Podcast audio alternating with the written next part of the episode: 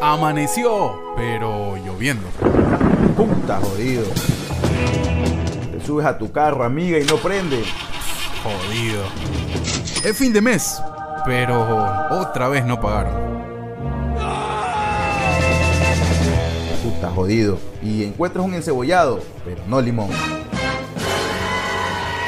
Re jodido. La vida tiene esos momentos de mierda que nos detienen y en un acto de introspección nos preguntamos, ¿Vale la pena vivir? Surprise, motherfucker. Y claro que sí, solo es un día más. Así que desahuévate y sonríe, que eres uno más de los tantos Jodidos pero contentos.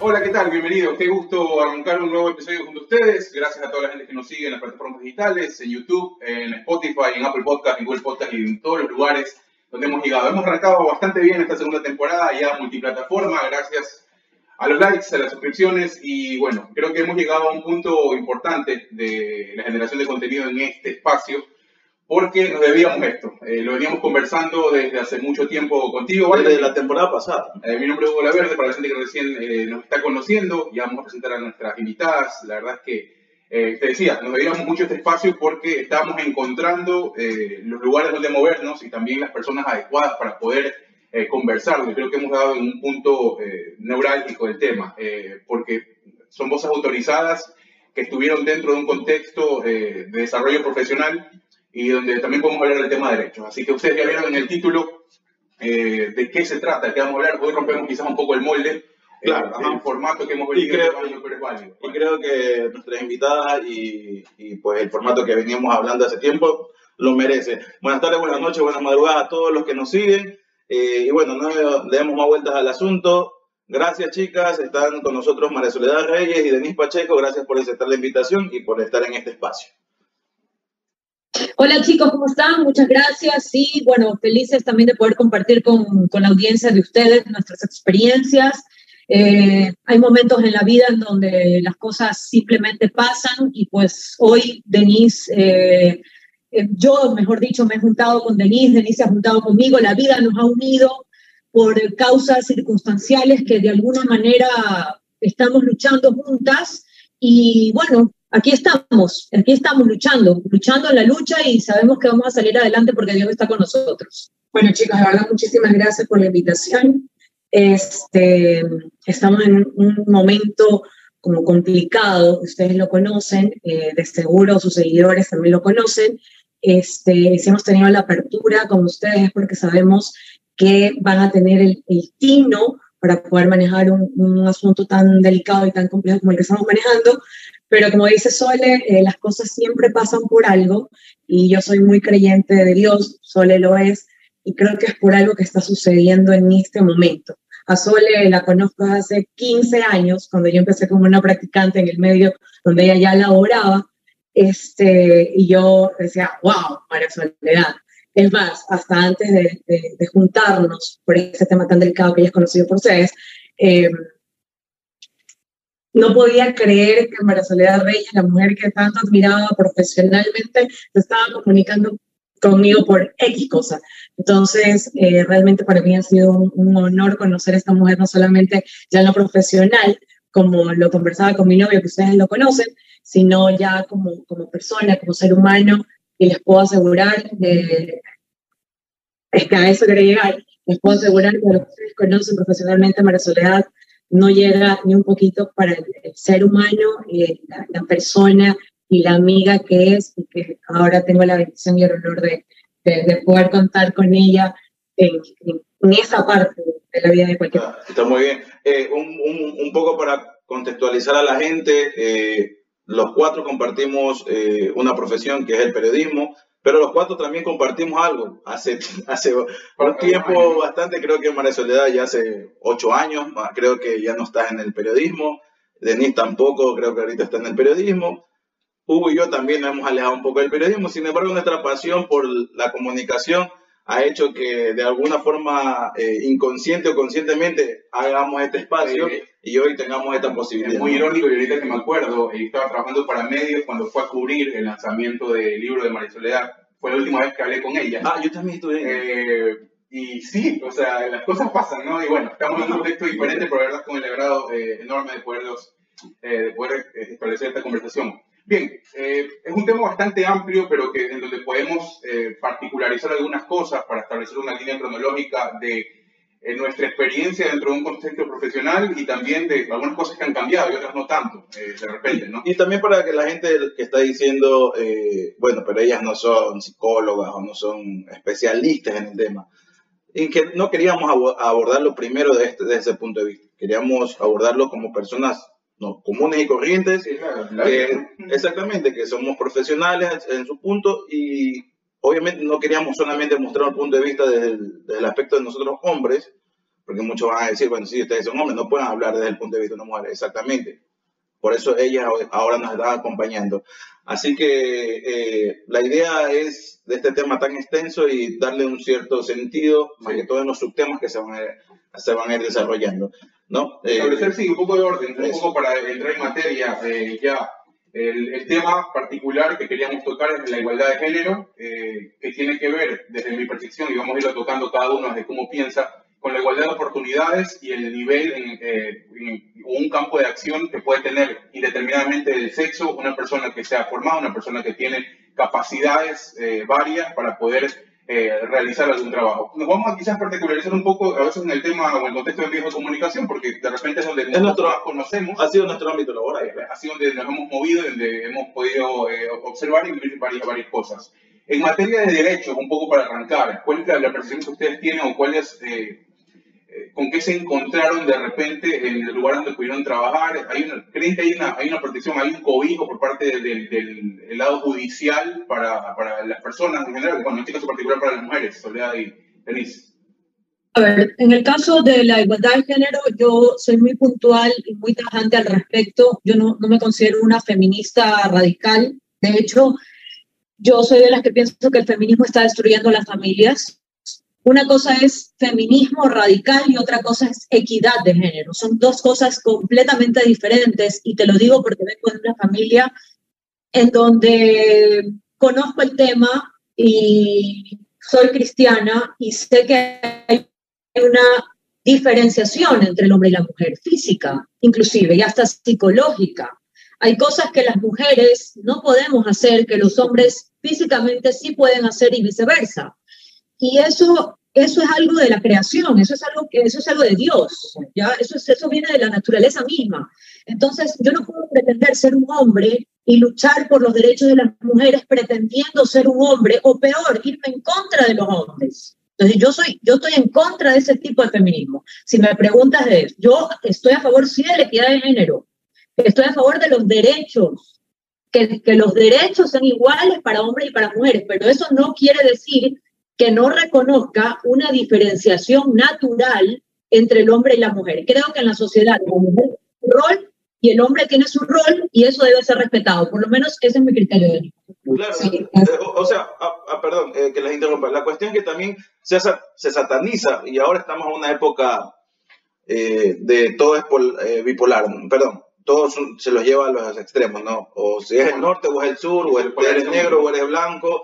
Entonces, si tú dices lo que, eh, María Soledad, con lo que yo concuerdo, y no sé si Hugo y Denis concuerden también, eh, sí, hay una diferencia y hombres y mujeres no somos iguales, ¿no? O sea, estamos quizás capacitados en ciertos ámbitos para hacer las mismas cosas, pero desde lo físico ya hay una diferencia notoria, ¿no? Y, a- y la gente sataniza cuando dice ese tipo de cosas. No, ¿qué no puede hacer una mujer que, qué no puede hacer una mujer que el hombre sí puede? O sea, O al revés, ¿no? Eh, la naturaleza indica una mujer puede dar a luz, un hombre no. Desde lo más Eh, un hombre puede partir algo con un golpe, lo más probable es que una mujer no. O sea, físicamente, hasta la fuerza, somos totalmente distintos. Porque ni la mujer más fuerte puede ser más fuerte que el hombre más fuerte. Y lo, y lo hemos Entonces- visto, ¿no? Y lo hemos visto ahora. A ver, también eh, hay que tocar un tema que eh, creo que eh, particularmente a Ecuador eh, ha, ha sido uno de los eh, últimos, últimos países de la región que ha llegado quizás con más fuerza, que tiene que ver con eh, directamente la autopercepción.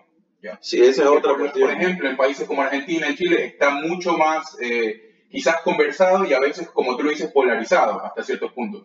Y, y- y me quería entender en eso porque lo que decía Liz es muy importante. Hace muy pocos días, no sé si ustedes pudieron consumir, eh, se vio este ejemplo de esta, este, esta persona, este hombre que... La de natación. Ajá, en la competencia de natación, donde eh, se metió a participar con un sinnúmero de chicas que habían marcado, que habían tenido muy buenos registros dentro de su, de su categoría.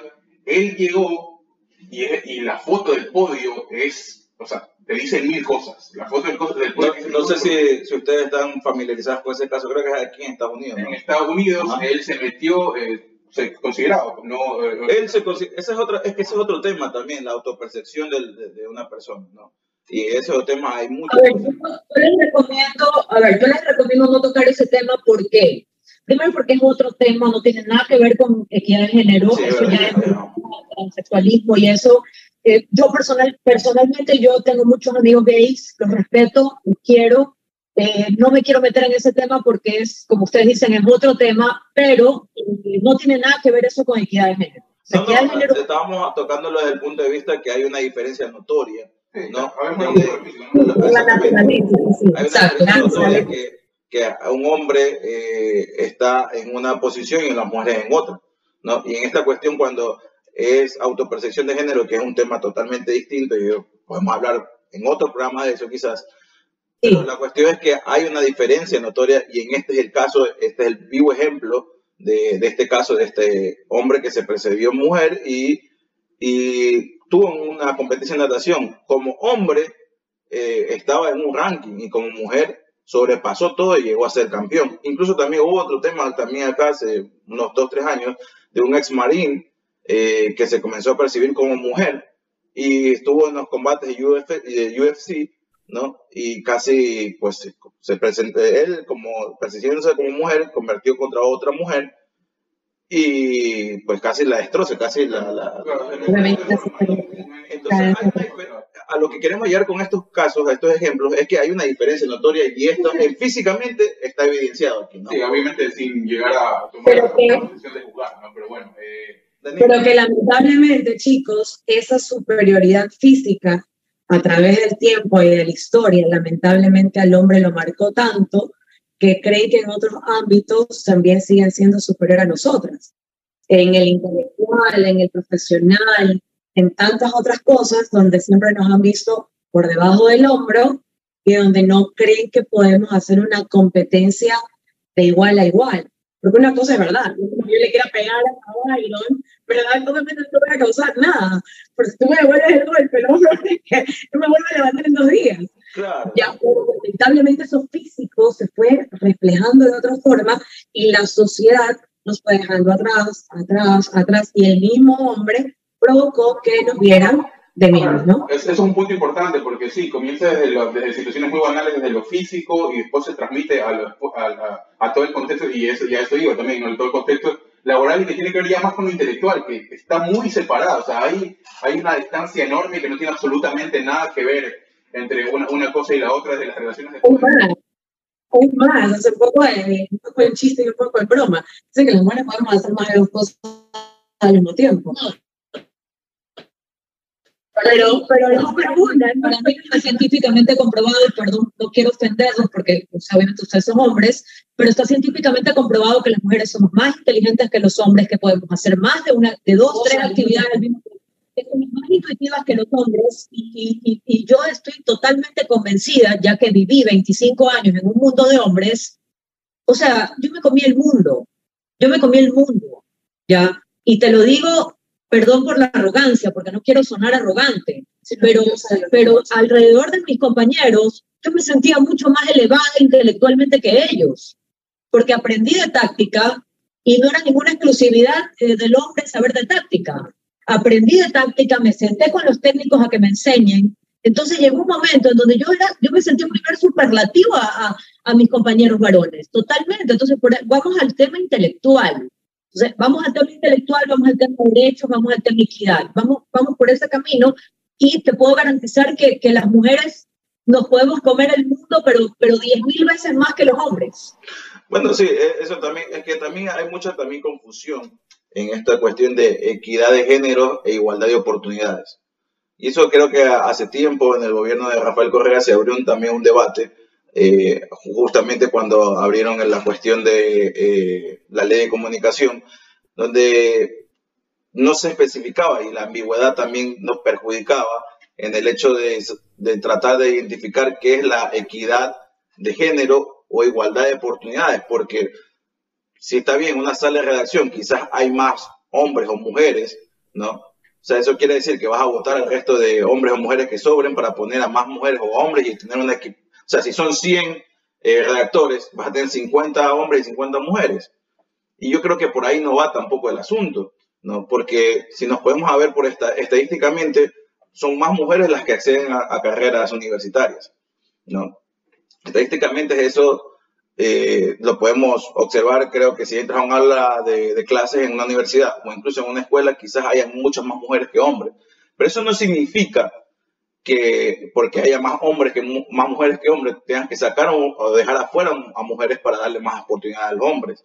Porque la cuestión no va por ahí. Eh, justamente también, llevándolo a un plano más actual y algo más eh, real, justamente aquí en Estados Unidos, hace, antes que estalle la guerra de eh, Rusia con Ucrania, eh, hubo aquí un problema de Joe Biden, prometió en su campaña de, para llegar a ser presidente, prometió poner a una mujer afroamericana dentro de la Suprema Corte de Justicia de los Estados Unidos, ¿no?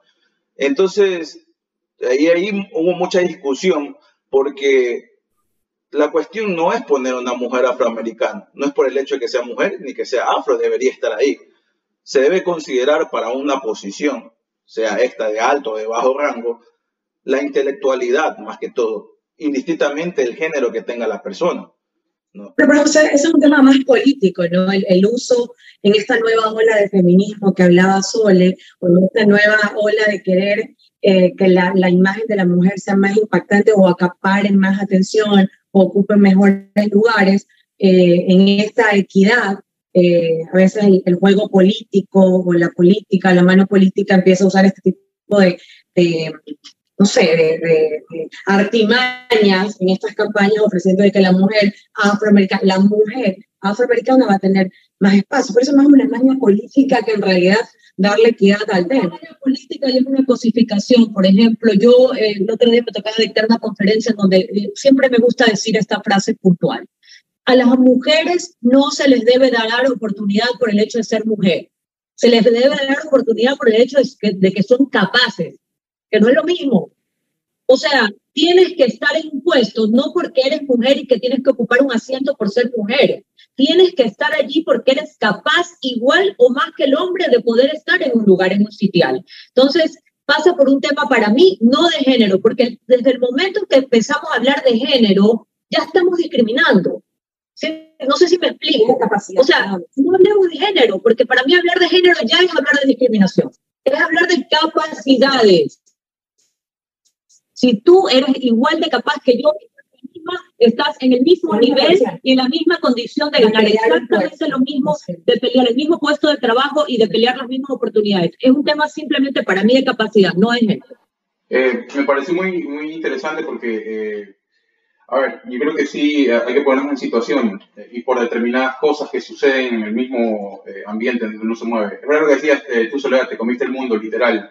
La admiración de, de tu trabajo iba desde, todo, recuerdo desde las aulas de la universidad hasta en ese momento, que también después vamos a discutirlo, el, top del top, obviamente reconocía tu, tu, trabajo y tú estabas dentro de ese top. ¿Con qué te encontraste en, esa, en ese camino de comerse el mundo? O sea, ¿qué, qué fue lo que, eh, más del tema intelectual, que me parece que es la base de todo y que me parece que es lo más importante, eh, ¿cuál fue, eh, fue el conocimiento lo que te envalentonó? ¿Fue lo, eso lo que te, de repente te dio esa personalidad que tienes y que, que todavía la mantienes para decir, bueno, aquí estoy yo y, voy, a seguir en este mundo de hombres, porque es verdad, es, un mundo de hombres, mucho más en el ambiente deportivo del periodismo, ¿no? No sé qué te puedo decir, la verdad es que yo era muy tímida antes, aunque te parezca mentira, me tocó hacer escuela sola, me tocó criarme sin papá prácticamente, y eso quizás me hizo fuerte, me hizo ser una persona fuerte.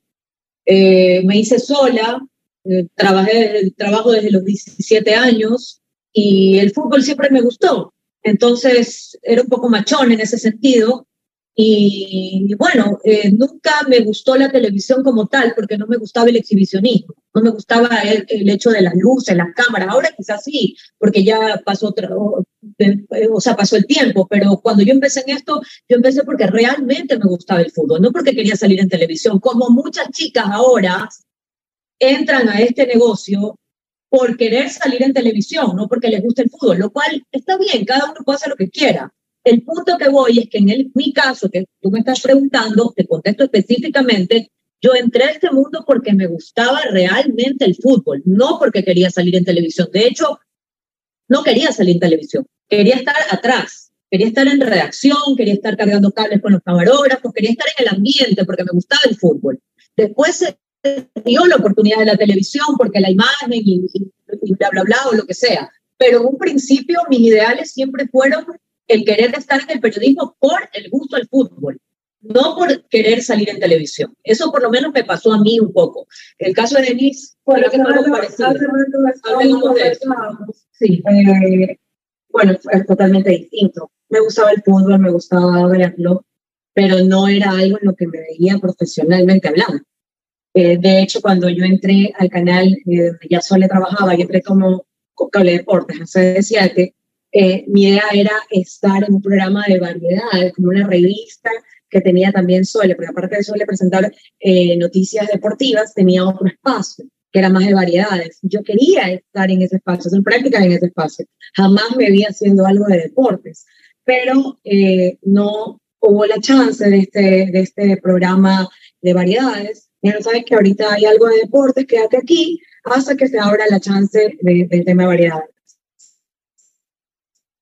pero ya dentro creo que nos pasó 15 días y me enamoré de ese mundo, me encantó. Em, no puedo decir que al principio, y lo hablaba más fuerte con Sol, o sea, gracias a Dios, eh, al inicio, eh, no sabía nada, no sabía hacer una pregunta, me topé con gente buena, hombres, y, y Sole me decía, con ese periodismo crecí yo, con ese periodismo de, de, no ser mezquino, de no aprovecharte de una chica que no sabía nada y que se notaba que no sabía nada, eh, aprovecharte con esta imposición de hombre, eres tonta, no sabes.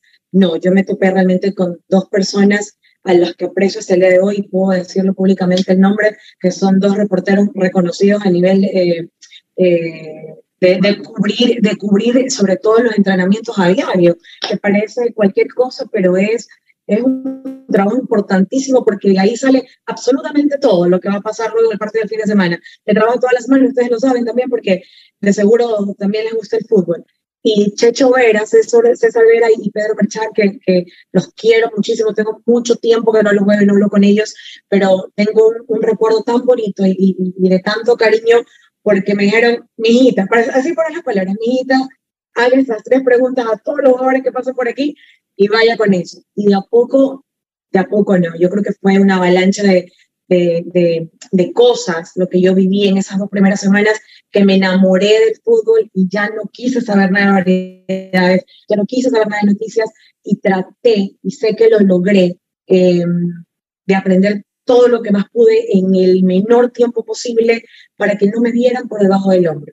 Eh, tenía el ejemplo de Sole Cerca, cuando yo la vi la primera vez y la escuché, yo decía, eso quiero, quiero que me vean, quiero que me escuchen, no porque estoy mostrando un poquito más de la chichi, no porque estoy mostrando un poquito más de pierna, eh, no, yo quiero que me escuchen por lo que sé. Es más, por eso, por eso creo que nos entendemos, y creo que nos llevamos también con a pesar de que nos hemos tratado poco tiempo, yo amo la radio, por eso, porque tú ahí tienes que impactar por lo que sabes, por lo que dices, no por cómo te ves. Tú puedes entrar en pijama a una cabina y no pasa absolutamente nada. Bueno, ahora con este tema de la tecnología, que todo lo graban, quizás pues tienes que cuidar un más tu imagen, pero en, hasta hace, no sé, 10 años, 12 años, eh, que fue el, más que más ocupé horarios de radio, no importaba, o sea, yo podía andar con zapatillas, camisetas, no importaba, porque importaba lo que yo tenía para decir, qué tenía para informar y qué tenía para comentar. Gracias a Dios, así como Sole, eh, me topé en el camino con personas que también tuvieron paciencia para enseñarme y esta autopreparación también. Eh, tuve el, el, el, el, privilegio, el honor, las chicas y no todas las mujeres en el medio deportivo lo tienen, porque no todas las sientan en una cabina a comentar partidos. Yo sí lo hice Yo sí lo hice prácticamente al arranque de mi, carrera, no, a los dos, tres años de, de, de, empezar en esto de radio, porque, no porque era bonita, repito, no porque me consideraban guapa o el término ahora tan usado, buena, este, sino porque comentaba bien un partido. Yo podía sentarme al lado de cualquier hombre con 15, 20 años de experiencia comentando el partido y yo era la segunda comentarista dentro de una cabina. Entonces, eh, lo, importante de, empezar en una radio, donde no era importante la imagen, no era importante cómo te vieras, sino esto, y, lo que y también cómo lo dijeras, porque a veces quizás muchas chicas saben, pero no saben cómo decirlo.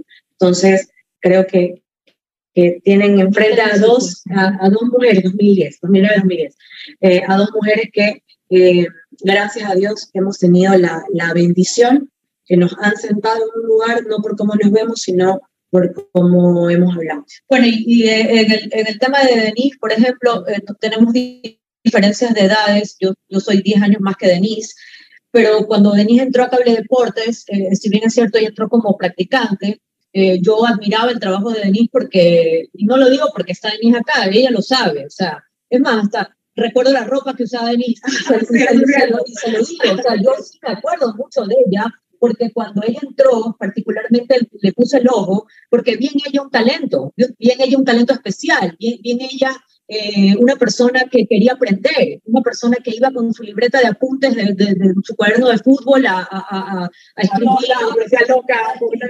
escribía sus notas, se encerraba en la editora a hacer sus propios reportajes, o sea, ella iba a trabajar. Entonces, en este ambiente, eh, realmente, que, que, o sea, hay mucha chica que va a exhibirse, o sea, Denise realmente fue a trabajar. Entonces, yo, yo admiro en ella y valoro que desde el tiempo que la conocí, ella realmente ella quería ir a trabajar, ella quería ir a hacer algo, un trabajo serio, que, que con el largo, de, que, en, el, en, el, paso de la vera del camino no se lo permitieron por razones obvias que son de conocimiento público, es otra cosa, pero que ella tenía todas las ganas de hacer las cosas bien y que tenía el talento para lograrlo y llegar lejos, por supuesto que lo tenía. Y por eso es que yo estoy aquí al lado de ella apoyándole en esta causa que estamos luchando. Eh, también, eh, bueno, un poco nos comentabas cómo fueron los inicios, pero en, ese, en esos inicios también me imagino, ¿no? Que ustedes se dieron cuenta eh, que hay ciertos obstáculos, quizás que a, las mujeres se les, les, cruzan más en el camino que a un hombre. A un hombre quizás ya es directo, sientan en la cabina que él sabe de fútbol porque es un hombre, ¿no? A veces pasan ese tipo de cosas, yo lo he visto, y a veces uno dice, ¿por qué? sí, ¿por qué? O, o, está sobre, eh, o sea, está, eh, poniendo en, tela de duda el juicio o el criterio de, de, una mujer, cuando fácilmente una mujer puede saber incluso más deportes que un hombre, y en este caso hablando netamente del fútbol, que nuestro país es futbolizado, ¿no?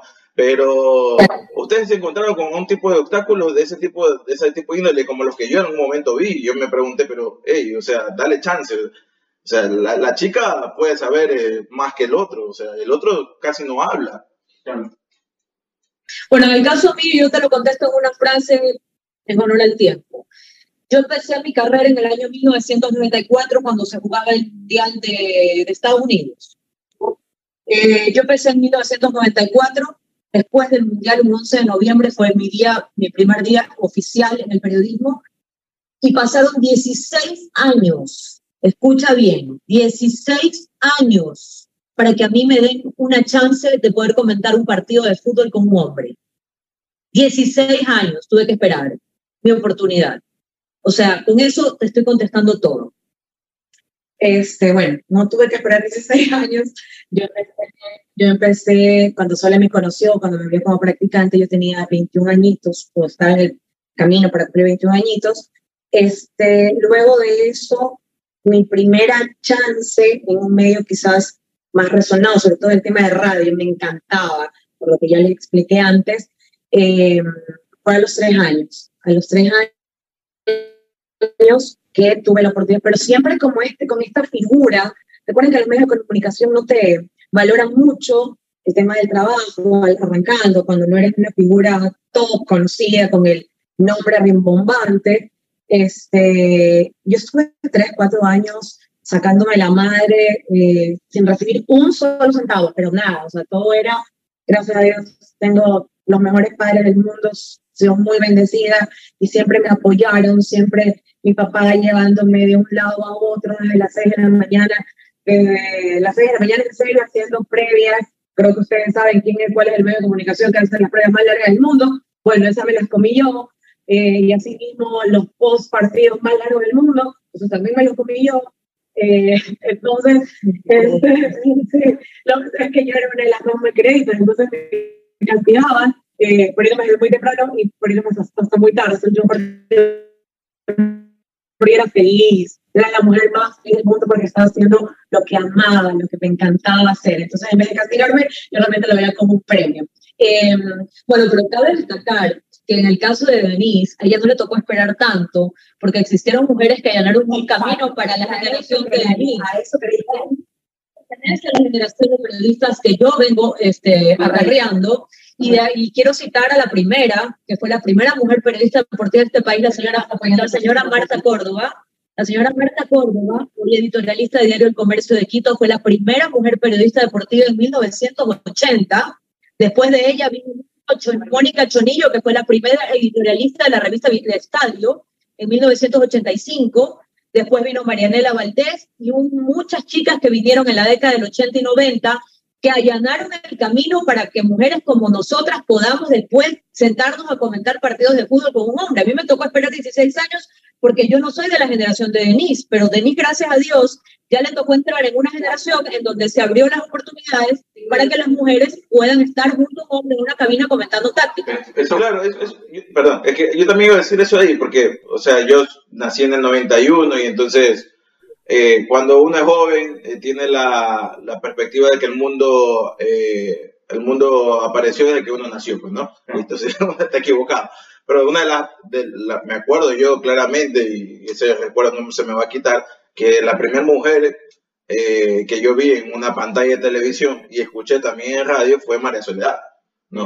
Hablando de, de fútbol y no es que me sorprendió, sino que me sorprendió el hecho de que no en ningún otro medio de comunicación a esta la figura de una mujer. Y lo peor, de, lo peor es que después se fue llevando un formato de otros programas al, al, al, área deportiva de poner a la mujer como eh, un sex symbol, ¿no? Sí, eso y eso me pareció también, en su momento no lo criticaba porque no tenía un criterio informado, pero ya ahora, eh, cuando comencé a, a, entrar al mundo de la televisión, casi trabajé como 10 años en televisión, sí me parecía como que un poco absurdo, no, no un poco, bastante absurdo, poner solamente a una mujer para decir números de teléfono, redes sociales, cosas así, cuando... Leer mensajitos, que se empezó a manejar muchísimo es muy interesante el tema de la brecha generacional y eso también se vuelve mucho más rico en esta conversación, eh, que tiene que ver directamente de, primero, como lo decía Denise, el tema de la en que yo nunca lo voy a entender jamás, ni cuando hagas prácticas, ni cuando arranques en un medio. Eso de que estés cuatro años sin que te paguen y decir. Eh, y uno, vive, uno, vive, de la pasión. Yo hice lo mismo. Yo estuve en un medio casi dos años sin que me den un centavo. Eh, sí, estuvimos, eso no se entiende. Y después la concepción de los productos en base a la figura femenina. Hugo, perdón que te interrumpa. Te voy a contar algo. Yo estudié en Argentina ¿ok? Eh, pasa en todo el mundo, en el periodismo de todo el mundo. ¿Y sabes por qué te lo digo? Porque cuando yo entré en, estudiar periodismo allá, a mí, me, a, mí me, a mí me decían, nena, tú tienes que empezar sirviendo café. O sea, en todas partes del mundo empiezas sirviendo café, agarrando, cables, eh, siendo aprendiz, siendo mensajero, pasa aquí y pasa en todo el mundo. Ese es el problema, parece porque además que cuando te dirán igual 4 o 5 años porque lo estás haciendo bien y estás viviendo tu pasión, eso no me parece. No, el problema también es. Por eso el periodismo es una profesión de servicio, no es una profesión en donde vas a ganar dinero. Tú tampoco ser millonario siendo periodista. Estamos de acuerdo, pero también hay matices, porque hay mucha gente que se agarra de esa pasión y que explota también. O sea, Por supuesto. de los medios, los directores de los medios, totalmente. Ahí sí estoy totalmente de acuerdo contigo. Pero eso es culpa eh, la culpa no es del chancho, sino de quien le da de comer, porque eso es culpa de los que permiten eso. Por, te, te doy un ejemplo. Yo no trabajo a honores. Yo trabajé a honores el primer año que entré al periodismo y que fui practicante. Después de eso, a mí me pagaban sueldo. Y de ahí en adelante, toda radio, radio, porque más, más el, el honores se estilan en las radios, ¿no? Me llamaban de una radio a que trabajar a honores, a ver, no, yo cobro sueldo. Si no me lo quieres cobrar, no, no me interesa, no, trabajo. Ahora el término tan usado el vamos por cupo publicitario. No, no, no. Eso voy. A eso voy, eso, eso, eso, eso es un Y eso, tema. y eso se maneja mucho claro, o sea, a, a eso me refiero. Hay, hay matices, o sea, tú dices, claro, estoy aprendiendo, estoy iniciando, no quiero que de, de buenas a primeras me sienten a comentar con el periodista que tiene 20, 30 años, pero eh, ahí hay una especie de abuso en función de que sí, te ven que estás con la pasión, que te quieres comer el mundo, y que dicen, bueno, no, pues si ya lo hizo uno, lo puede hacer dos, y si lo hizo dos, lo puede hacer tres, y hasta cuando él venga, hasta cuando me- claro. Mira lo que te cuenta Sole. Sole, un año eh, me viste la cara, por decirlo de alguna, forma, o tu año de, de aprendizaje, o tu, o tu año de, para sentarte, un año no, no cobró, pero a mí me pasaron cuatro años. Y tuve eh, una explotación laboral, pero que yo la vivía feliz. Entonces se aprovechaban de aquello y hasta el día de hoy pasa, hasta el día de hoy sigue sucediendo, aprovechándose de esta nueva ola de, de chicos jóvenes que están todavía estudiando, recién graduados y que quizás tienen las mayores capacidades del mundo, pero lamentablemente en este mundo tan prostituido, por, dañado, ya no sé ni cómo calificarlo, la verdad, eh, se siguen aprovechando de este amor por el yo periodismo. que, yo pienso que la culpa de esto, entre otras cosas, la tienen las universidades. Y te lo digo por qué. Yo, yo, creo, yo creo que hay una gran irresponsabilidad en cuanto a las facultades, cómo están soltando periodistas a diestra y siniestra. Hablo por el caso del Ecuador, no, me quiero ir a otro país. A ver, no hay, no hay cama para tanta gente en este país. Los que llegan son pocos. Los que tienen talento son pocos. No porque te guste el fútbol tienes talento para salir en televisión a comentar. Entonces también hay que, hay que, o sea, yo por ejemplo, te va a sonar muy amargado lo que te voy a decir ahorita, pero es la verdad. O sea, cuando los chicos vienen a mí a, a pedirme consejos de, de que están entrando a ser periodistas, a estudiar, yo les digo, estudia periodismo, no estudia periodismo, a ver, estudia, estudia abogacía, estudia leyes, estudia, estudia otras cosas. ¿Por qué? Porque no hay plazas. No hay plazas. Entonces después pasa lo que estamos quejándonos nosotros ahorita, que no hay trabajo, porque no hay cuatro canales de televisión, cuatro de cable, cuatro de aire, diez radios, no hay cama para tanta gente, muchachos. Es una cuestión general, porque yo creo que me imagino que debe pasar en. No me imagino, estoy consciente. Pero más en el periodismo. Te, te lo firmo y te lo garantizo porque lo viví más en el periodismo. Sí, yo, yo también eh, estuve ahí, sé que es, es complicado, porque por ahí podemos también, vamos a la otra parte que no hemos hablado, pero el las palancas, ¿no? Las famosas palancas para poder entrar y que yo soy la sobrina de no sé quién y que yo soy amiguito de no sé cuánto, que mi tía es la dueña de no sé qué. Entonces, eh, pasa eso- también, que obviamente cuando uno está recién ingresando con toda la, la- la alegría y toda la, la esta de querer salir en un momento en televisión, porque cuando tú vas a una clase de periodismo, eh, una clase de, de- de- de- de alguna materia en primer semestre, ¿no? Y todo el profesor te pregunta, ¿usted qué quiere salir? Todos quieren salir en televisión. Ya. Yo me recuerdo eso cuando, cuando estuve en mi primera eh, clase de la universidad. Todos quieren salir en televisión. Yo fui el único que dije, a mí no me interesa salir en televisión, a mí me interesa cómo hacen para que se vea una imagen en la una pantalla. ¿Cómo se produce acá gusta estar detrás de la... Siempre fue mi, mi visión y por suerte tuve la chance de trabajar casi en todos los ámbitos de la televisión, también estuve en radio. Pero bueno, no es eso. También, aparte de lo que, lo que a lo que quería llegar, todos empezamos de cargacables, de sirve café, de pásame aquí, de aguantando las bromas de los que ya han tenido más experiencia dentro de un medio de comunicación, sea este de televisión o de radio o de prensa escrita. La cuestión es el techo a dónde tenemos, a dónde puede llegar el hombre y la mujer. Porque a veces tú te ves o ves programas o escuchas radios, eh, ciertos programas de radio, y tú dices, bueno, ¿y esta chica en qué momento le dan el- la chance o en qué momento ella da el paso de calidad, ¿no? O, o en qué momento la dejan de poner, eh, de decir los tweets y no sé qué cosas y, y la ponen a, también a sentarse al lado de las otras personas. porque eso también lo puede hacer eh, otro chico también y, y, se debería estar mejor si se van turnando, es decir, el tweet y los comentarios y dar los números telefónicos, que me parece de una manera totalmente atroz que tener ya el formato, es decir, a ver, tenemos cuatro panelistas, eh, tú vas a ser el conductor, ah, tú eres la mujer, eh, ok, tú te pones de este lado de acá, o sea, también la excluyen del panel y te ponemos acá, te vas a poner un vestidito y vas a decir las redes sociales al final de cada bloque. Y tú dices, o sea, ya, viejo, ese programa tienes, tienes una parcialización. Tiene vigencia, que es lo peor. Y sí, estamos en 2022 y todavía tú observas eso en los medios. Todavía, hay, eh, todavía existe esa generación de contenido a partir de una forma de ver o de cosificar a la mujer que dices, oye, increíble, pues, o sea, ella fue a la misma universidad, se sentó en la misma aula, y bueno, esto tiene lo mismo. De, eso no sabemos. No, sí, o sea, ah, cuando, cuando ves que hay patrones que se repiten en producción de contenido en televisión, es porque el que está detrás está viendo lo que está haciendo el otro y está, e intenta, porque hay un consumo masivo, de que, esto, eh, que, que me den los mismos números que le están dando a él. Entonces, claro, es el problema. Pero bueno, eh, hablo también en el caso cuando ya le dan la chance, y no sé si ustedes fueron, ustedes vieron la previa del, eh, del partido de Ecuador-Argentina que se disputó la última fecha eliminatoria, ¿no? Y este, este medio de comunicación, el canal de fútbol, hacía una previa.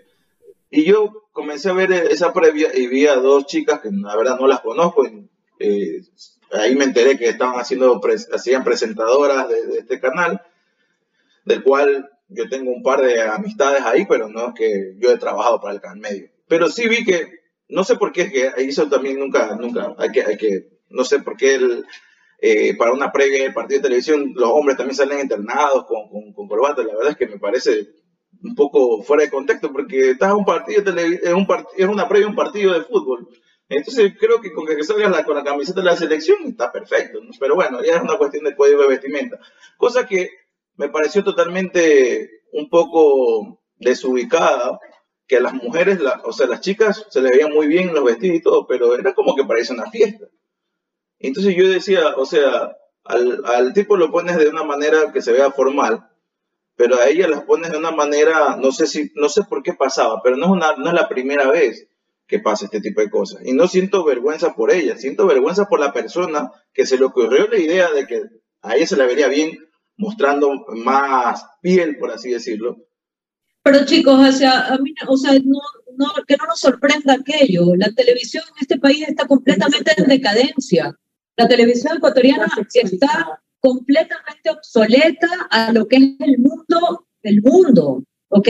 Yo te, digo honestamente, yo no consumo televisión ecuatoriana y no quiero consumirla porque me da, me da hastío de ver cómo se cosifica a la mujer, se, se discrimina a la mujer, se sexualiza a la mujer y por eso es que estamos acá con Denise en esta lucha y quisiera que ya vayamos entrando en materia a este tema porque vamos al hueso, chicos, vamos al hueso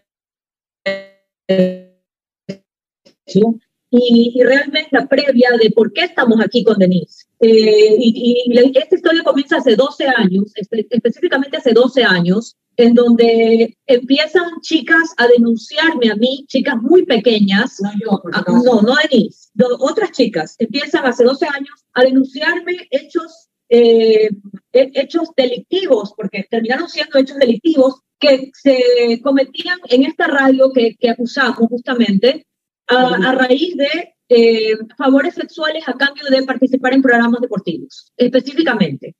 Yo en aquel entonces, y todo el mundo me cuestiona esto y me lo pregunta, que por qué lo digo ahora. A ver, lo digo ahora porque me da la gana. ¿Y por qué me da la gana? Porque todos los seres humanos tenemos un timing, señores, ¿ok? Tu timing no es el mismo timing que el mío. El timing de Denise no es el mismo que el mío. Yo había dado a luz, me había casado, estaba en otra, estaba comentando el Mundial de Sudáfrica, o sea, yo me veía abrumada por estas denuncias, sí, me, me moría de la pena y les decía a las chicas que denuncien, que denuncien, pero yo no podía en ese momento hacerles el acompañamiento respectivo que quizás ellas se lo merecían. Seguían pasando los años, seguían pasando los años, hasta que llegamos a los 12 años de esto, hasta que yo dije, lo tenía acá, lo tenía guardado acá, lo, tenía, lo tenía atragantado, hasta que un día exploté y lo dije. Y no lo dijo este año, lo dije en el 2018 en CNN en el programa de Camilo. Yo lo vengo diciendo hace muchos años atrás.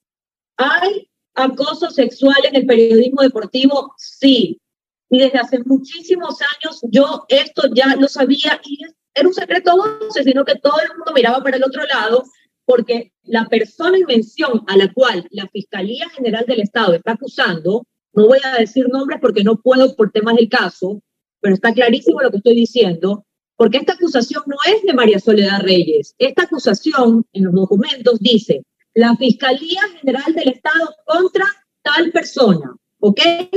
Entonces, ¿qué pasa aquí? Después de las denuncias que, que, que, este, que esta periodista independiente hace, la Fiscalía actúa de oficio. ¿Por qué la Fiscalía actúa de oficio? Porque de alguna u otra manera llegué a tener credibilidad en este país como para que Diana Salazar escuche mis súplicas y que, y que se dé cuenta los horrores que estaban, se, se, estaban cometiendo en este medio de comunicación. Entonces surge PUS en el Twitter después de mis denuncias y empiezan todas las chicas a hablar, sí, es que a mí me pasó, es que a mí me pasó, es que a mí me pasó.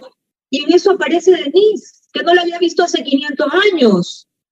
Y, y, recuerdo, obviamente, cuando ella hizo las prácticas en el mismo canal de televisión que yo, y es ahí cuando nos juntamos y empezamos con esta causa, porque dijo Denise, no puede ser posible que te hayan cagado la vida 13 años, en cuando, donde tú tenías todo un futuro por delante, y que porque por actos morbosos y que por actos ilícitos y que por actos que que ninguna mujer, ni tu madre, ni tu hermana, ni tu prima, ni la mía, puede, debe pasar jamás en la vida de ninguna mujer en el mundo. Y que Denise lo tuvo que pasar con valentía. Y que gracias a Dios salió avanti de eso, pero que le cagaron la carrera. Entonces, que esto sea un antes y un después en el periodismo deportivo ecuatoriano. Que jamás, nunca una chica tenga que acceder a favores sexuales por conseguir un trabajo en un puesto en un medio de comunicación.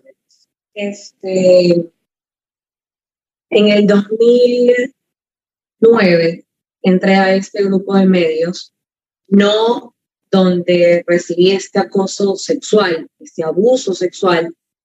Eh, entré a la AM de este grupo de medios porque llamaron a un casting en vivo. Eh, yo sabía las condiciones que tenía, sabía cómo me venía preparando, sabía cómo venía trabajando recibir un solo centavo, a ese eh, programa llegué, buenas, espectaculares, a pesar de lo que puedan hablar, yo no puedo hablar nada malo de, de ese par de personas, eh, Javier Cuello y Simón Cañar, lo digo públicamente porque no tengo nada malo que decir de ellos, el día de hoy me topo con Simón Cañarte en la calle y le doy un fuerte abrazo porque, repito, porque eh, tienen esta mala imagen, porque en algún momento me preguntaron si ellos me acosaron. No, son grandes amigos hasta el día de hoy, los quiero y los estimo. Me dieron la oportunidad, también sin sueldo, obviamente el, el medio no es de ellos. Eh, tuve la oportunidad de eh, ser escuchada, me dieron la chance y yo estaba feliz. Eh, al mes, el director de la FM, de ese grupo, me escucha y me ofrece el programa más escuchado en ese momento de esta radio.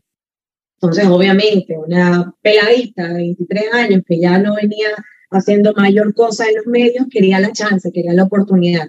Entonces, eh, la cogí, eh, me fui preparando cada vez más, cada vez más, porque el director de esta radio me dijo, si sé comentar partidos, sí sabía, pero obviamente cuando de hacer algo es como cuando andas en bicicleta y te vas dando ahí que parece que ya te caes, bueno, eso puede pasar cuando dejas de hacer algo pero el que te va a olvidar completamente, eso jamás pasa. Entonces me volví a preparar hasta que empecé a comentar partidos en esta radio que estaba haciendo un boom. Se formó un grupo de chicas donde lamentablemente tuvimos que pasar ciertas cosas eh, y, y, me uní con Sole porque yo estoy tan segura de lo que he hecho y lo que no he hecho en mi vida que yo estoy completamente segura y con una limpieza de conciencia con respecto a lo que hice y lo que no hice en ese medio de comunicación. Y lo que lamentablemente tuve que aguantar. Conversaba con Sole y con nuestra abogada, nuestro grupo de abogados, y para mí ya este tema estaba subsanado, estaba cerrado, bloqueado, enterrado, bloqueado. Creo que mi, mi, mi, mi naturaleza de sanación de alguna u otra manera lo bloqueó y pensé que lo había eh, dejado a un lado. Cuando sale Sole con este disparo por redes, yo le escribo, ni siquiera por directo, sino en las mismas redes eh, donde denunció el caso, lamentablemente todas las chicas que pasamos por esa FM habíamos pasado por las manos, eh, todo lo que se puede entender, pasado por las manos del que manejaba esa radio, esa FM. Entonces, para mí era un insulto. Yo como mujer no soy santa, ustedes como hombres no son santos, soy como mujer tampoco es santa, pero eh, yo sabía lo que no había hecho y me daba asco y repudio que me metieran en el mismo saco al resto de chicas que sí lo hicieron, porque hay chicas que sí se dieron, lamentablemente. Eh, lamentablemente yo me perdí muchos años de mi carrera y creo que no exploté todo lo que sabía que podía dar. Repito, yo lo puse en Twitter justamente hace una semana. Eh, yo era una de las pocas voces femeninas, una de las pocas mujeres que comentaba partidos, partidos en vivo, porque es chévere cuando estás en un programa de panelistas, y ojo, no estoy minimizando a nadie, eh, cuando ya vienes leyendo, cuando ya vienes escuchando otros comentarios, es fácil replicarlo delante de una cámara o ya en un programa. Pero hablar de un partido, lo que está sucediendo tácticamente en un partido, chicos, eso no es fácil, ni para un hombre ni para una mujer. Porque también he escuchado tontos con micrófono que tienen apellidos rimbombantes, y también lo dije hace unos días en Twitter, por eso lo digo tranquilamente, que son tontos con micrófono y que, y que tienen su espacio, sea en televisión o en radio, porque son hijos de mami, porque tienen palancas y, tantas cosas. Este, no menosprecio a nadie, pero ah, habemos personas que sí nos ha costado sangre lo mucho o poco que hemos conseguido. Entonces, este, esta conexión con Sole sale cuando yo le digo, yo no fui parte de ese saco. Yo tuve que huir de este país porque recibí amenazas cuando denuncié a las personas adecuadas, las que debían defenderme, las que debían cuidarme, y recibí más acoso, recibí eh, más amenazas, recibí todo menos la ayuda, el respaldo y el cuidado que una chica de 24 años estaba buscando. Esa misma que me daba hablarlo esas, mismas, esas mismas personas que te amenazaron antes. Sí, está bien. No, te, lo que te quería preguntar es que esas mismas personas que te, que te amenazaron antes, cuando pasó, en el año que pasó, son las mismas que te están amenazando ahora. Son las mismas a las que estamos acusando ahora, o a las que yo estoy acusando. Exacto. Bueno, entonces, lamentablemente no recibí el cuidado que tuve por las amenazas, como que ahorita nos estamos comentando. Ustedes van, no sé dónde se puede buscar la salida del país de las personas. inmigración, correcto, inmigración. Y en junio del 2010, cuando yo debí ser la imagen femenina de ese grupo de medios, porque yo era la única cara femenina de la TV de ese grupo de medios, era la única comentarista femenina oficial que quedaba, porque la otra chica que estaba trabajando también se fue, dice que nunca recibió acoso, bien por ella, lamentablemente yo sí lo viví, este, eh, yo debía ser la cara del mundial de ese grupo de medios, pero lamentablemente la primera semana de junio del 2010 salí corriendo y me fui a Estados Unidos por estas amenazas, porque no recibí ayuda, porque estaba asustada, porque no solamente me amenazaron a mí, sino también amenazaron hacerle daño a mi familia. Y preferí perder tantos años de sacrificio y tantos años de trabajo sin paga, ese año y medio de infierno que tuve que vivir de acoso del director de esa FM, preferí dejar todo eso de lado por proteger a los míos, por protegerme yo y vi en ese momento que era la decisión adecuada. No sé si hubiese, cómo hubiese sido el resultado si hubiese eh, denunciado. Creo que tampoco hubiese sucedido nada porque lamentablemente sabemos que una chica sí denunció, pero el poder eh, del dinero puede, puede resolver muchas cosas y puede ocultar muchas cosas y lamentablemente no sale a la luz y quizás tampoco hubiese salido a la luz mi caso. Esto que le pasó a Denise le ha pasado a muchas mujeres en ese medio de comunicación. Hoy hay madres anónimas que no quieren salir a hablar que están casadas y que seguramente ni siquiera sus esposos saben lo que tuvieron, el infierno que tuvieron que vivir. Hoy son madres anónimas, esposas anónimas, que no son NN, están en el anonimato, nunca surgieron y que obviamente tienen terror salir a hablar, porque todo el mundo le tiene terror a esta persona que maneja estos medios de comunicación. Entonces, hoy estamos dos mujeres como Denise y yo, como inmortales. Inmortales. Somos personas que no tenemos peces gordos atrás, porque se llegó a decir hasta que la Radio Redonda y el canal del fútbol me habían comprado a mí para salir a decir eso y, opacar la imagen de este grupo. ¿Dónde está eso? El otro día abrí un tuit y, expuse ante Diana Salazar, la fiscal general del Estado, mis cuentas bancarias para que me investiguen. ¿De dónde, está el dinero? Yo plata no tengo, porque no hay nada atrás de nosotros. A mí me mueve la justicia. Yo tengo una fundación que se llama Sole Life, donde en mi fundación yo ayudo a personas de escasos recursos de las zonas periféricas de Guayaquil, como la cooperativa San Francisco II y la cooperativa Vecinos Unidos, gente muy pobre, ¿ya? Y, y sí, me uno a las causas justas. Y cuando pasó esto de lo de Denise, yo dije, o sea, no es justo lo que ustedes no la ven a Denise, Denise está con lágrimas en los ojos, o sea, no es justo que alguien tenga que pasar por esto. Y, que nadie pague las consecuencias de estos abusos. No es justo que a ella le hayan robado 13 años de su vida, en donde hoy tiene sus padres enfermos, tiene su familia vulnerable, y ella debería haber estado en otras sitial de su vida, pero que desgraciadamente por estas injusticias de la vida Denis no pudo surgir como, como, como se lo hubiera merecido por su talento, chicos. Sí, no quiero que me entiendan un poco lo que quiero decir. Sí, totalmente, no, totalmente estamos en situación, estamos totalmente en situación y la verdad es que eh, no se puede creer eh, por el primero el tiempo y lo que tú dices es cierto. Eh, Denis debería estar gozando de los frutos de su carrera que tanto le costó y que pues por una situación abrupta y totalmente injusta no le puedo sufrir. Me gustaría, me gustaría saber cuál fue la mirada de las personas con quien trabajabas en ese momento. Porque, a ver, hay mucha gente que normaliza eso y es increíble la capacidad de normalización al piropo, al halago que no está, sino más bien va directamente a un abuso en el vivo, en las reuniones,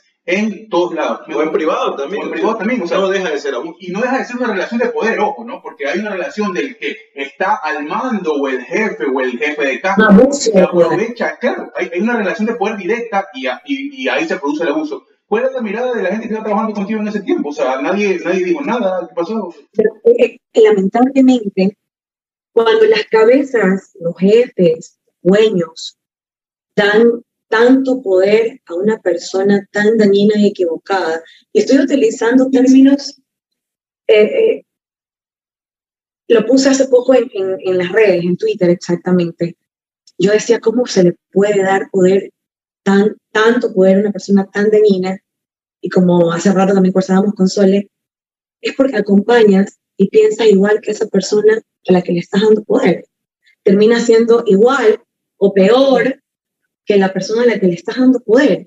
Porque si le das poder, tanto poder a alguien así, es porque no piensas tan diferente, o porque no actúas tan diferente, o porque no vives tan diferente. La diferencia, lamentablemente hace 12 años, las redes sociales no tienen el peso que tienen ahora, gracias a Dios. Y creo que por eso Sole me abrió los ojos, porque yo le decía a Sole, después de 13 años, ¿qué puedo hacer? Me dijo Denise, primero que legalmente este tipo de situaciones no prescriben en nuestro país, gracias a Dios. Y segundo, porque me dijo, tú debes ser la voz de esas chicas que en su momento no lo denunciaron y las que probablemente vengan y puedan estar viviendo lo mismo que tú viviste y muchas otras chicas. Entonces la idea, o nuestra idea, a pesar de que uno de estos tontos con micrófono y que ha estado buscando alguna forma de acercarse a Soles para acercarse a mí, porque soy la única, no sé si pueden utilizar, utilizar este, este, este, término tan tosco, no sé si lo tiene que editar y ponerle el pin, chicos. No, yo ni los huevos para dar la cara y decir, a mí me pasó. Pero tengo la cara y tengo los huevos porque yo sé que no lo hice. Y porque sé que lamentablemente tuve que perder muchos años de mi carrera y perder todo lo que yo sabía que podía alcanzar ese techo, creo que era Byron el que decía hace rato, yo sabía que mi techo era altísimo. En poco tiempo logré algo que, que, que a muchas chicas se les dificultaba. Ya comentaba partidos, chicos, yo ya venía comentando eliminatorias. Estaba a un paso del Mundial del, del 2010. O sea, yo tenía todo para, para posicionarme y hoy ser la cara o ser la voz de muchos programas. Pero eso ya no importa, eso ya es pasado y ya está así.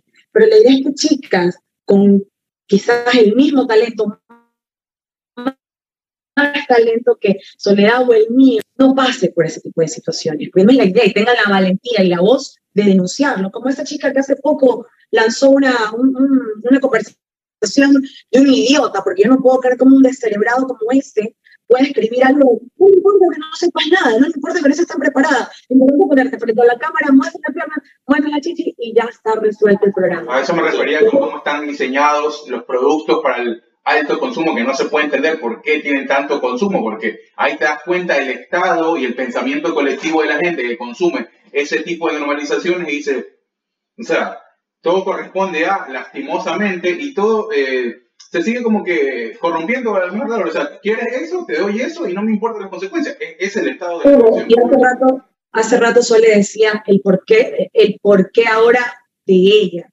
¿Por qué ahora mismo? Por lo que te acabo de decir. Porque la idea es que otras chicas no repitan o no vivan el infierno que yo viví, que muchas, muchas otras chicas vivieron. El día sábado me enteré de otros casos que lamentablemente chicas no quieren hablar. Una chica vive aquí en Guayaquil, tiene una voz espectacular, tiene, están pilas, que yo digo, Dios mío, ¿cómo pueden perderse este talento? Y ella no habla por miedo. Hay otra chica en Estados Unidos que vivió el infierno de ceder y de que en algún momento cuando ya no quiso ceder a ese poder o a ese abuso de poder, empezaron a correr imágenes y videos de ella, eh, eh, ultrajando su intimidad como mujer. Me explico. Entonces, la idea es que esto no, ¿por qué ahora, después de 12 años, gracias a, Sole, y se lo agradezco siempre, es haberme abierto los ojos y decir, todavía hay tiempo de, de arreglar eh, eh, esa asquerosidad de, de, forma de proceder, todavía hay tiempo. Pero e, eso, no, sé si haga justicia para mí, no sé si la, la, la, justicia de este país eh, eh, falla a mi favor, no lo sé, pero la idea, o mi idea, el, viernes hablaba con, estaba reunida con mi grupo de abogados y me decían, Denise, quizás tu periodismo ahora ya no sea el deportivo regresar a esto, sino un tema social. No sé si sea así, pero si esto va a ayudar, lo que yo estoy haciendo ahora, que es exponerme, chicos, ustedes son amigos de mi novio, ustedes lo conocen, y gracias a Dios tengo el mejor novio del mundo, esta no es una situación fácil de manejar, porque salen cosas inventadas o no inventadas que, que, que pueden dañarme y pueden dañar mi entorno. Sin embargo, tengo el respaldo de él, tengo el respaldo de personas como Sole, que, que me dan la fortaleza. Hay días en que me quiebro, no lo voy a negar y Sole lo sabe. Hay días en que no puedo psicológicamente, físicamente, me daña eso. Pero lo dijimos también el día que Sole tuvo que declarar, esto va a ser hasta las últimas consecuencias. Miedo, creo que Sole lo tiene, yo lo tengo, y como me decía mi abogada el día viernes, estás muy expuesta, sí, pero eso no me va a parar. Lo que hace 12, 13 años me cayó, ese miedo, ya no, eso ya no va a pasar. O sea, ya por ahí intentaron buscar a Sole, eh, hablando de estupideces de plata, hablando, ofreciéndome trabajo, inclusive públicamente en Twitter, o sea, son tan descerebrados estos, estos perritos que están en, en el entorno de, estas cabezas que creen que ofreciendo mi trabajo me van a comprar, me van a comprar mi silencio otra vez, o mejor dicho, porque no compraron mi silencio años atrás, lamentablemente me callaron a punta de amenaza. Porque chicos, no es amenaza de que te llamo y si, y si no te vas, te mato. No, eh, mandarme motorizados a mi trabajo, amedrentarme, enseñar, no, enseñarles, no, ustedes no saben, cada vez que yo me acuerdo, yo, me hizo por lo que tuve que vivir. Entonces la idea es que otras chicas no pasen. El día, el día viernes, con esto cierro, chicos, para poder no, no, no, no, no largarme tanto, el me desconsolada, Soledad, Soledad me decía, por favor, tómate un vaso de agua tranquilízate. Yo la llamé desconsolada, escuchando un testimonio muy parecido al mío. Era como escuchar a través de otra persona lo que yo viví. Y yo le decía a Soledad, Soledad, si me habrían escuchado, porque esta chica lo sufrió a los tres meses de mi salida. Yo me fui en junio, ella entró en septiembre a este medio. No, Soledad, si me habrían escuchado, nadie más, ni ella, ni ninguna otra chica lo hubiese vivido. No me escucharon. Y repetimos, no me escucharon porque son iguales o peor que esa persona. Y quiero que sepan, porque ustedes están allá, yo la tengo de al lado y yo veo sus lágrimas, ¿ok? Quiero que entiendan que yo también tengo familia, que tengo una madre que llora por mí todos los días, porque se preocupa porque, por todo esto que estamos viviendo, que tengo una hija, que tengo familia, ella tiene sus padres, y, y estamos expuestos ante, ante esta gente, y por eso, les, por eso sacamos nuestra, nuestras medidas de protección y confiamos en la justicia ecuatoriana en que si algo nos llega a pasar, no creo que sean tan estúpidos en mandarnos a hacer algo porque todo va a caer sobre los, los ojos de ellos. Las medidas existen, las medidas están, eh, han sido inclusive expuestas en nuestras redes sociales y, y quiero, quiero que, que, que, a través de esto que nos está pasando a Denise y a mí, que, que, estamos tratando de promulgar, que haya un antes y un después en el Ecuador. Eso es lo que queremos. No sabemos si la justicia va a fallar a favor de Denise, porque aquí la víctima es Denise. Yo soy una simple periodista que hice una investigación. La víctima es Denise. Y atrás de Denise hay miles de víctimas de ese mismo medio que no quieren salir a hablar por, por miedo, ¿ya? Pero de esto queremos que haya un antes y un después en el Ecuador, para que se respete a la mujer, para que se respete y se dignifique el trabajo del periodismo deportivo de las mujeres y que no existan nunca más acosos sexuales en medios de comunicación dentro de nuestro país. Eso es lo que nosotros queremos, independientemente del fallo de la Corte. No sabemos en qué va a terminar esto. Eh, posible, esto es un proceso largo, que posiblemente termine en una demanda civil. Y si termina en una demanda civil, bien por Denis porque se lo merece, ¿ok?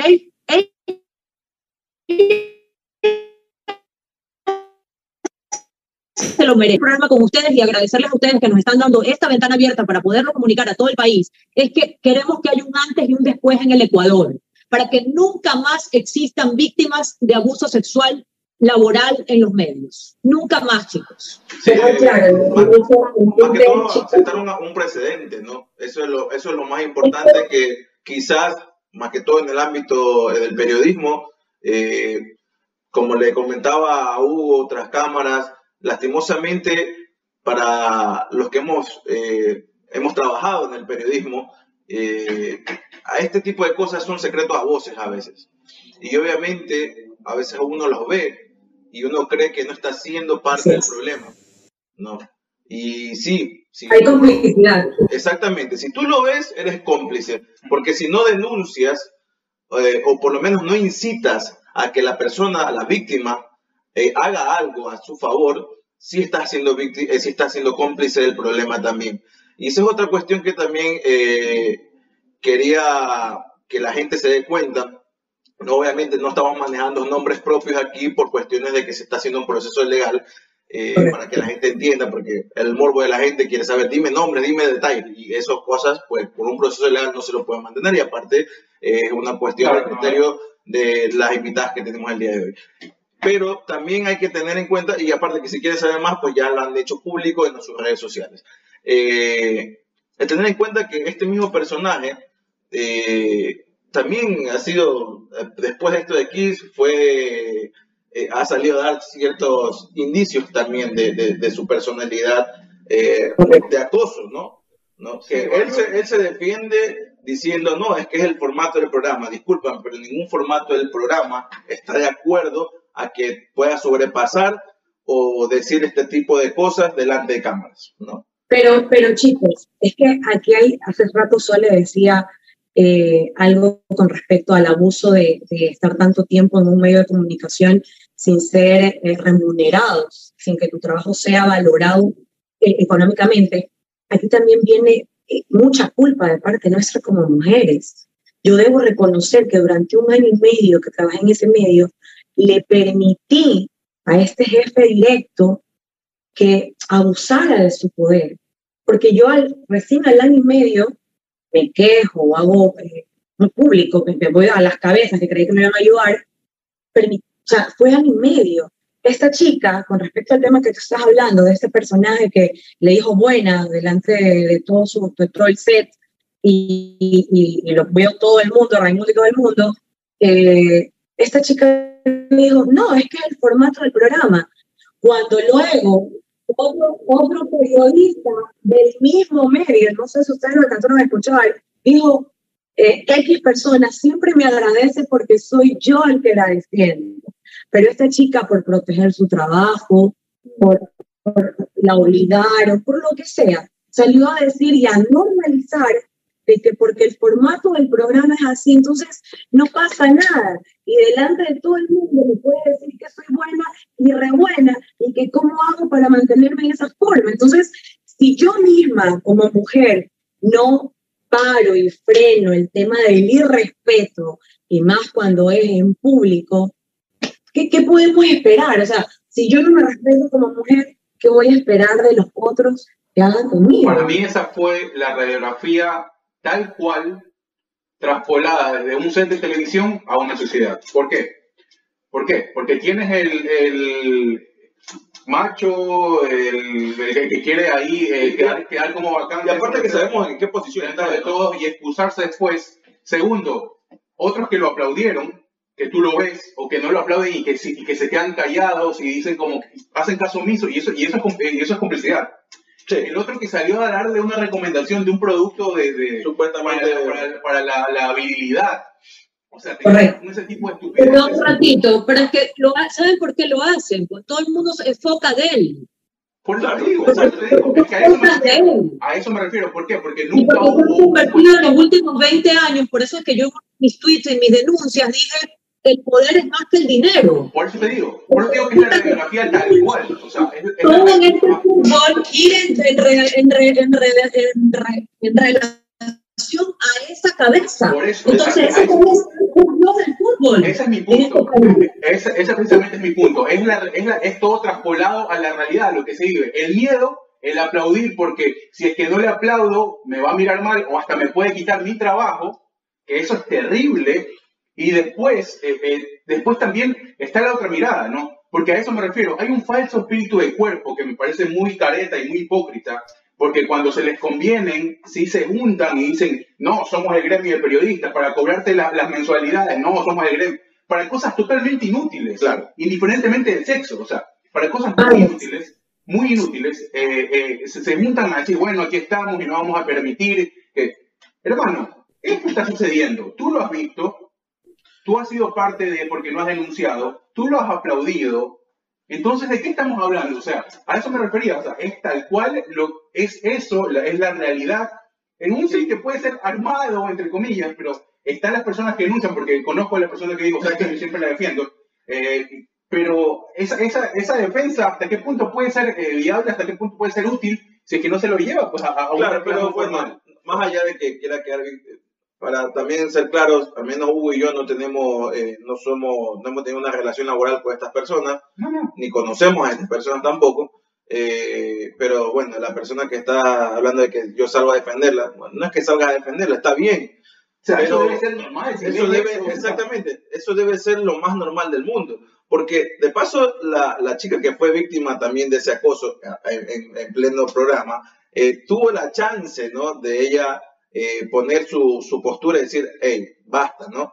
Y no, la, tampoco lo, lo, toma ella, ¿no? Entonces, pero para eso no le da el derecho a la persona esta que le da, este, diciéndole, está bien buena, ¿no? Decirle, eh, seguirle diciendo, porque se lo dice dos, tres veces, ¿no? Pero repite, Otra cosa, eh, a partir de esto la gente esperaba la respuesta, y la respuesta de, de lo que pasó, y la, porque se hizo viral, ¿no? Eh, la respuesta de esto fue ella saliendo a decir, no es que esto es el formato.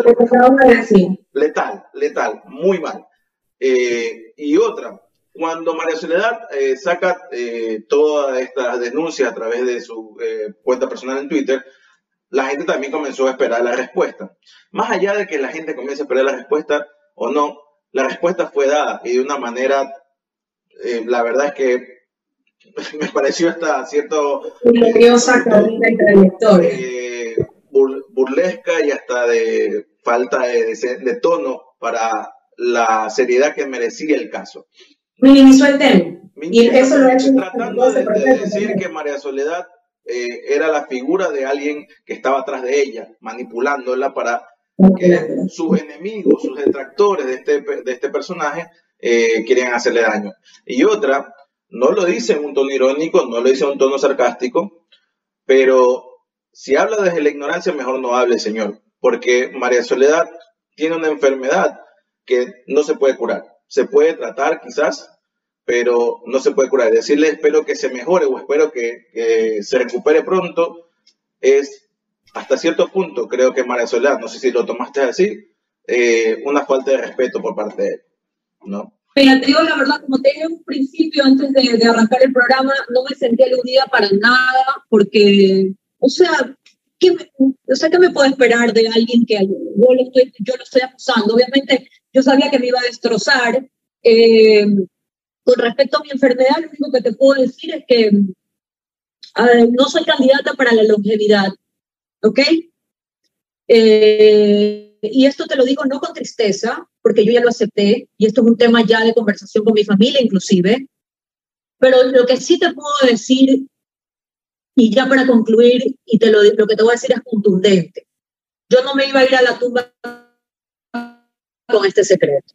Hubiese sido, hubiese sido irresponsable de mi parte, con, como lo que siempre he sido, una persona justa y una persona que he luchado por las causas justas, y sobre todo en mi profesión como periodista deportiva y que he sido un referente, no me iba a ir a la tumba con este secreto.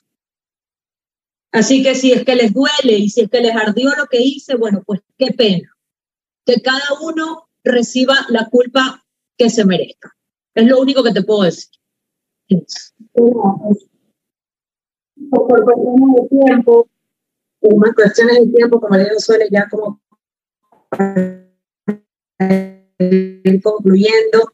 Eh, bueno, yo también les agradezco por el, por el espacio, por, por este, bueno, y también ustedes entienden que hemos accedido a, a tocar este tema tan delicado cuando hemos hablado con nadie, porque sí han, han buscado entrevistarnos eh, y no hemos accedido, pero por la confianza y, y la cercanía, o, o, mejor dicho, por el filtro al que llegaron, es que estamos tranquilos de que este tema eh, va a ser bien manejado como se lo, se lo indiqué.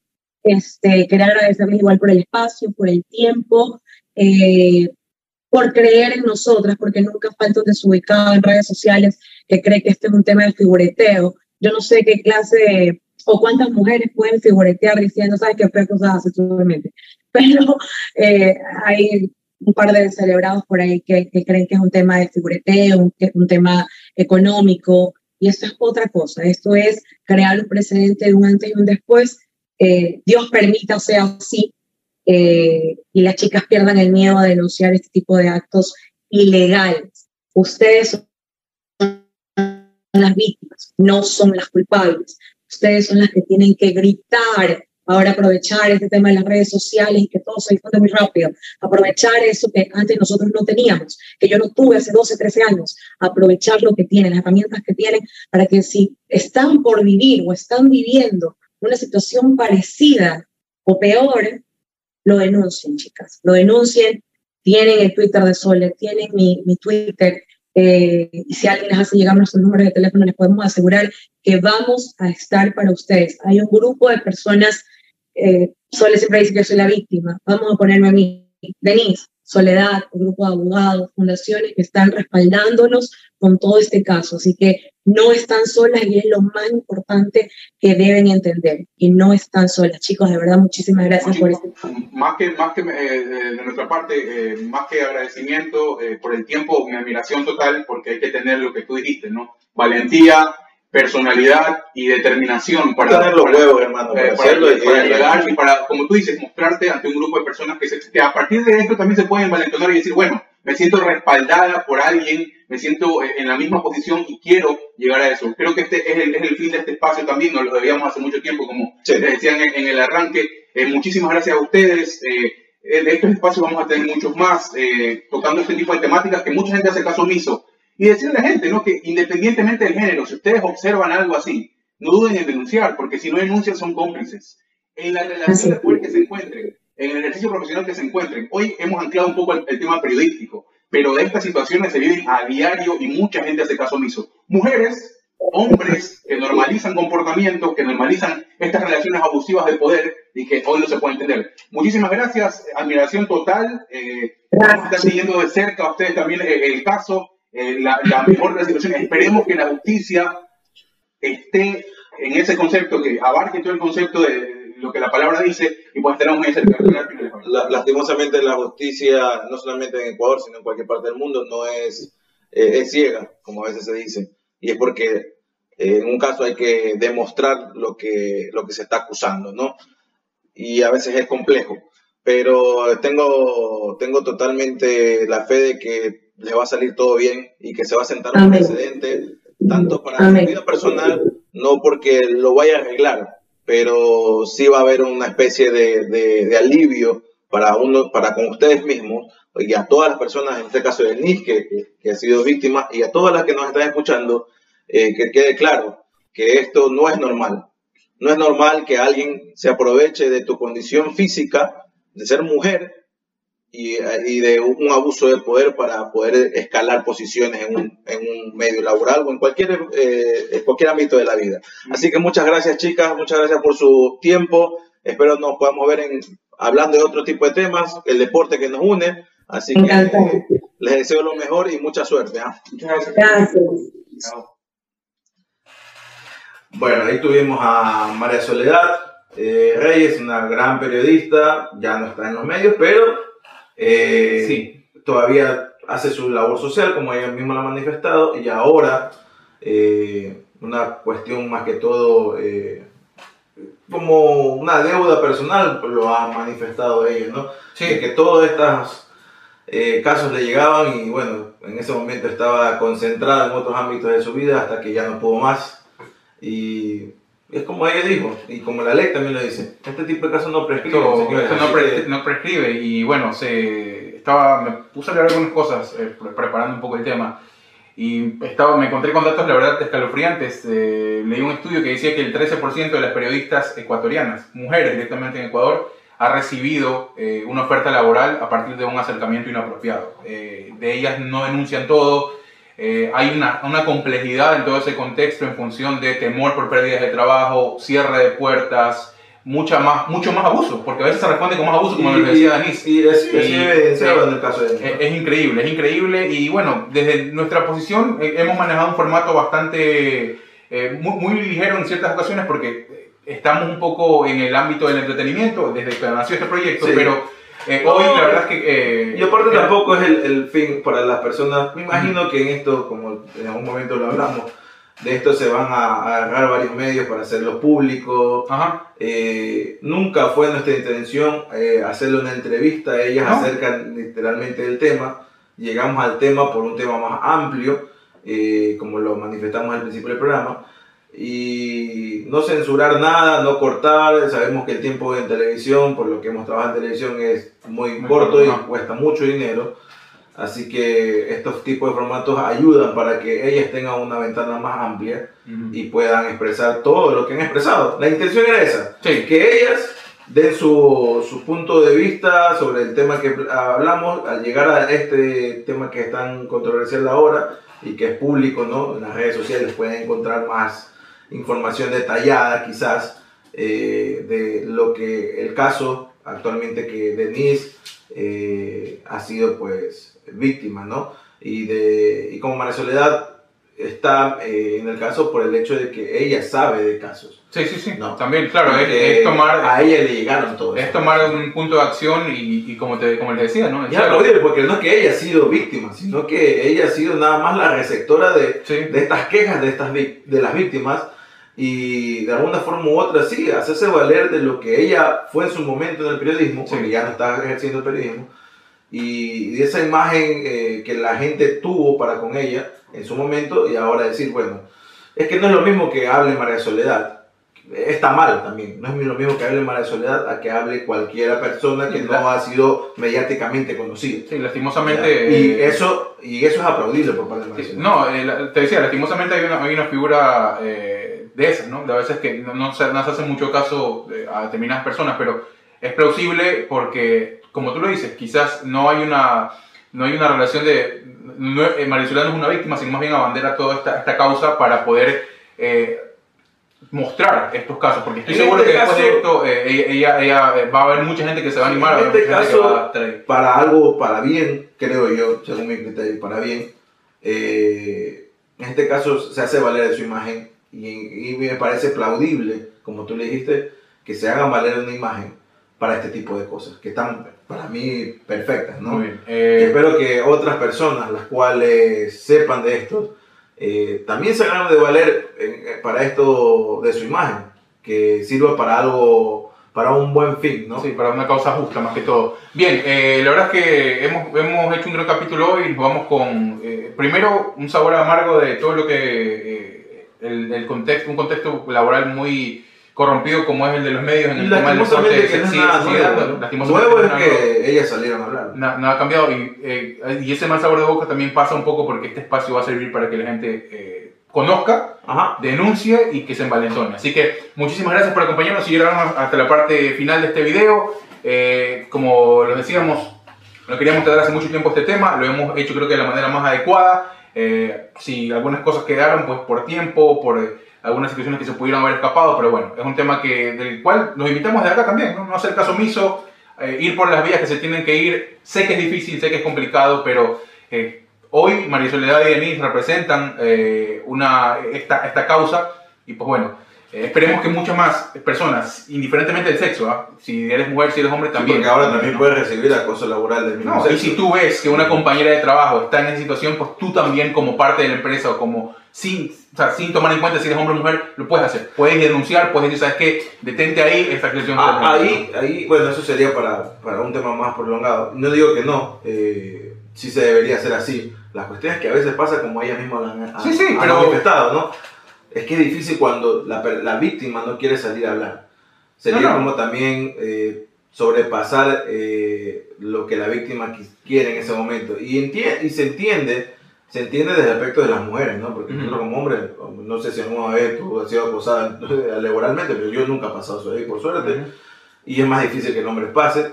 Eh, pero, pero sí, eh, es que es medio complejo también, No, eh, eh, en claro. el sentido de que, pues tomarme el atrevimiento de decir, hey, tú abusaste a tal persona o tú le hiciste acoso a tal persona, eh, vengo a, a- a denunciar, pues, y me van a decir, pero si la otra persona no, no lo ha hecho ningún tipo, no, pero es que yo No, hacer- lo- a lo que yo lo que creo que sí hay que tomar a cartas en el asunto, si tú eres eh, eh, testigo de este tipo de, de casos, es hablar con el victimario, ¿no? Sí, sí, eh, es que eso hablar voy. con el el- no lo vuelvas a hacer. cómo te involucras es, es parar en seco en ese momento. Exactamente. Si ves que hay incomodidad, si ves que ella, ella o él está en una situación incómoda producto de esa relación de poder abusiva, decir, oye, ¿sabes qué? Oye, esto no, ella no está cómoda o él no está cómodo. Exacto. Entonces, desde ahí por algo se comienza. Después, obviamente, habrán instancias que habrá que seguir. Eh, estaremos ahí pendientes de eso. Hemos llegado a la parte final. Nos ha gustado muchísimo este capítulo. Eh, perdonen el Ya. extenso, Pero pueden pararlo, pueden, eh, pueden parar cuando quieran y seguir escuchando después, pero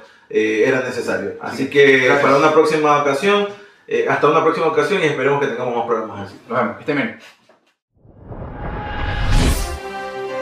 Este fue su programa. Jodidos pero contentos. Respuestas a preguntas que nunca se hicieron, no necesitan y a lo mejor no les interesa. bueno, eso. Con la participación de Byron Mosquera y Hugo Laverde.